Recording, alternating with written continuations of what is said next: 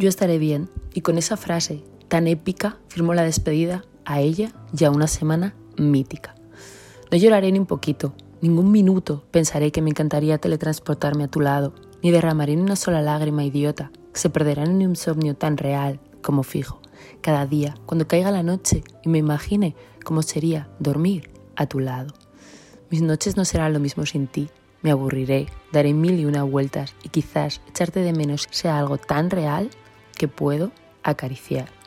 Yo estaré bien porque sabré que tú lo estás y yo no soy más que un cero a la izquierda que debes de eliminar, dejarme en Zaragoza y tú seguir viajando de la mano de tu novio a conocer otros lugares que nunca verán mis ojos, ni tendré la gran suerte de poder compartirlos contigo.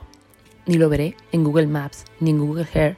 Yo estaré bien mientras tú corres a su lado y yo lo único que puedo hacer es mirar las fotos que subas a tu estado y pensar que no sería una buena idea ser yo tu compañera de viaje, de vida, ni estar siempre en tu órbita. Yo estaré bien, te escribo mientras siento como mi vida se acaba de quedar huérfana de ese lugar seguro que está empezando a conocer. Ha sido tan fugaz que lo normal es que no le haya cogido casi cariñito y sea capaz de ver la vida como antes de su llegada. Pero me temo del cariño real, súper real, lo más real, cargado de irrealidad que soy capaz de asimilar. Yo estaré bien, o no. Lo intentaré, lo conseguiré, fracasaré, lo desearé cada vez que tu recuerdo vuela a mi mente.